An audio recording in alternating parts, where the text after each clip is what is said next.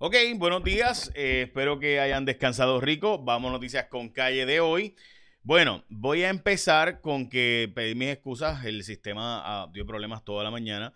Finalmente ahora fue que pude hacer el resumen, pero hoy es el Día Nacional del Agricultor. También es el día del pollo, no, del puerco desmenuzado o del cerdo desmenuzado. Pulled pork, le conocemos, ¿verdad? Cuando lo pedimos. Este, hoy el precio del petróleo subió sobre 80 dólares. Creo que esa es la noticia, sin duda, del día de hoy. También hoy eh, el precio del, gas bajó. La gasolina está el punto 90 centavos el litro. Así que así de seria es la cosa. Eh, y también es el día de enfrentar tus miedos, según eh, hoy el calendario este de, de- del Calendar Day. También es el día de nacional del gumbo. Qué rico, ¿verdad? Este, ok, vamos a noticias con calle de hoy. Y es que hoy la historia, esta historia es de Cintia López Cabán de eh, jfonseca.com y Jaguar Media.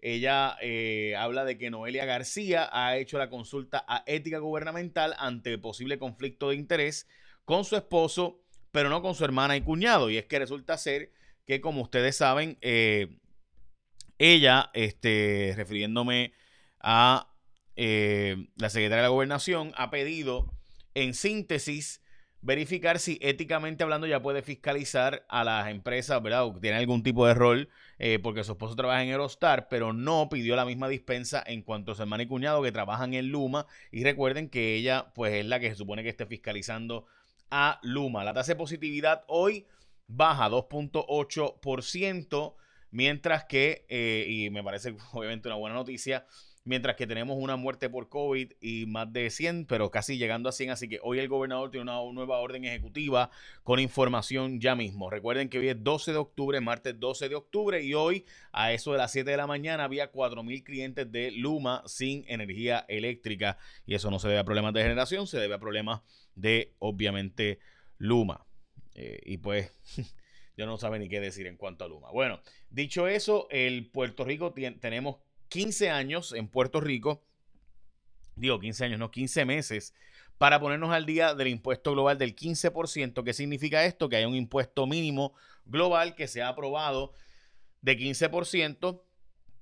Básicamente el mundo entero va a aprobar este nuevo impuesto de 15% mínimo. Eso implica que en Puerto Rico tendríamos que subir impuestos a muchas de las empresas internacionales que están aquí porque nosotros le ponemos impuesto mínimo más bajo a las empresas casi siempre que no paguen nada a cambio de que estén aquí, aquí, perdón, creando empleos. Así que vamos a ver cómo esto nos afecta, lo cual sin duda, si no hay un diferencial para Puerto Rico, tendrá un efecto fuerte sobre muchas empresas que deciden ubicarse aquí precisamente para no pagar impuestos. Eh, Puerto Rico no tiene una escasez, pero sin aumento de precios en los alimentos hasta ahora. Vamos a las portadas de los periódicos. Dramática alza en bolsa sobre 90 centavos. Hoy la gasolina eh, está por ahí por los 90 centavos. Básicamente los alcaldes piden mayor gestiones a Luma, es la portada del vocero y la portada de primera hora, restricciones a no vacunarse deben mantenerse, a no vacunados, perdón, deben mantenerse. Hoy con la nueva orden ejecutiva del gobernador sabremos de eso. Sin duda una nueva orden ejecutiva no hace falta para ir a Martins Barbecue, porque tú vas a Martins Barbecue y básicamente hay combo familiar, el combo del familión, el combo del costillón, el combo eh, del costipollo, que nosotros tenemos un compañero de trabajo que es Juan Carlos. Juan Carlos se pasa, este le encanta el costipollo. Así que es el mejor, más sabroso pollo asado de Puerto Rico, las mejores costillas a la varita del país, todos con arroz, dos complementos pequeños y un mega jug de Coca-Cola. Así que ahora están entregando con Uber Eats, DoorDash, Diamond Bite, Uva, solo en tiendas participantes, Martins Barbecue, que es comida fresca, hecha todos los días, pollo asado, jugoso, sabroso. Hoy para Martins Barbecue y gente, de verdad, este Juan Carlos, o sea, hasta rebajado, metiéndole a el combo del costipollo. Así que dale duro. Joe Gruden, eh, John Gruden, uno de los más reconocidos eh, dirigentes de fútbol americano y coach de los Raiders y que antes de eso ganó con Tampa el Super Bowl, pues ha sido, renunció a ser del jefe de eh, los Raiders. Esto después de que salieran emails donde usaba mensajes misóginos eh, y también mensajes eh, homofóbicos y racistas hasta cierto punto algunos de ellos. Así que esto fue una historia filtrada al New York Times que publicó toda esta información. Invest Puerto Rico dice que ha creado unos 5.000 empleos, mientras que el Premium Pay no ha llegado a pagarse a la gente de los hospitales. a FAF le pasa la papa caliente a Hacienda, Hacienda le pasa la papa caliente a FAF. En fin, no se le ha pagado a los empleados de hospitales el premium pay, a pesar de que son empleados de dos mil dólares, ¿verdad? Que se supone que eran Estos chavos se supone que eran para muchas cosas, no era necesariamente para esto, pero el gobierno decidió darlo como incentivo a trabajadores, ¿verdad? Esto y obviamente, pues con eso mantener contenta a la gente. Mientras que eh, está buscando República Dominicana un acuerdo para readiestrar la policía de República Dominicana con Puerto Rico y compartir, ¿verdad? Interesantemente, en Puerto Rico está nuestra policía en un proceso de eh, reforma, ¿verdad? De la reforma de la policía, pero en República Dominicana el cónsul está buscando trabajar en conjunto con Puerto Rico para dar talleres de seguridad pública allá y demás. El Partido Popular y otros están convocando este próximo 15, eh, o sea, este viernes para una manifestación en el Expreso de las Américas en contra de los apagones de la Autoridad de Energía Eléctrica y Luma, mientras que el fin de la quiebra del gobierno, hoy Pedro Pierluisi publica esta columna en el Nuevo Día, escribe esta columna para el Nuevo Día, donde habla de que llegó el momento de aprobar el plan de ajuste de la deuda. Eh, Luma Energy firmó un acuerdo con Eléctrico OP para darle servicios eh, en conjunto eh, después de Huracán María se creó Eléctrico OP. Esta entidad pues ayuda, va a ayudar a Luma en cuanto a ayudar para a montar el sistema eléctrico de Puerto Rico. La pregunta es por qué no pueden hacer lo mismo con Lautier o por qué el gobierno no, le, no coge esos 3.000 empleados eh, que tenemos ahora en el gobierno central haciendo nada y crea su propia corporación aparte de servicio energético y ayuda para montar ¿verdad? nuestro sistema eléctrico porque el recurso humano hace falta todavía el sistema no se, ah, ¿verdad? No, no hay robots que hagan ese trabajo que hacen estos celadores y estos equipos y demás. Bueno, demanda inusual de gasolina mantiene su precio eh, sumamente elevado. Eh, de luto el mundo del libro y de los escritores. Hoy eh, Norberto González ya no está con nosotros. Adiós a un pilar del libro puertorriqueño y su librería famosa. Las veces que puedo hablar con él, una persona verdaderamente extraordinaria. Que en paz descanse. Aguardan por autopsia de mujer asesinada. Esta historia del Nuevo Día es la historia de una mujer que fue asesinada en la zona este de Puerto Rico, eh, identificada como Yomara Casas Feliciano, de 32 años. Eh, resulta ser, ¿verdad? Tirotearon el carro donde ella estaba, resultando heridos dos y ella muriendo. Se está buscando si estaba embarazada y puede haber sido un feminicidio. Estamos todavía, obviamente están esperando para ese ángulo todavía. Alegan errores en juicio contra Aurea Vázquez Rijos si es que supuestamente apareció evidencia nueva que pudiera ser exculpatoria, contradicciones de Alexis el Loco y demás. Recuerden que el testigo que pudiera haber ayudado a ella justo murió el día antes, es Carlos Coto Cartagena, porque él fue el que había testificado previamente que había visto una escena distinta a lo que plantearon los federales. Él murió justo el mismo día en que le tocaba eh, ser el testigo principal, que pudo haber ayudado a la defensa de Aurea Vázquez Rijos. Eh, y ella está planteando ahora pues, que ha aparecido evidencia nueva. Eh, ¿verdad? Como parte de un nuevo, la solicitud de un nuevo proceso judicial. Eh, su defensa, pues Lidia Isa Rivas no es cualquier abogada, es una buena abogada, así que estaremos al pendiente de qué pasa en este caso. El, alcalde de, Mayagüez no va a cooperar eh, y también, ¿verdad? El alcalde de Aguadilla y Bayamón no van a acudir a el proceso de investigación que es la Cámara de las empresas municipales de los alcaldes mientras que pactan contratos para la reconstrucción. Bueno, en el caso de, ese caso de, de, Mayagüez es normal que no vaya, hay un proceso criminal de investigación en su contra. Ahora mismo, de hecho, hay una petición frente a UPAD para removerlo de su posición ante el fiscal especial independiente, así que eso puede ocurrir en cualquier momento que lo remuevan de su posición. Mientras que, y hay ojo, ¿verdad? En la, eh, en la Cámara ahora se está investigando sobre esto, así que es normal que él no vaya a cooperar en una investigación sabiendo que está a punto de remover y de ser votado como alcalde.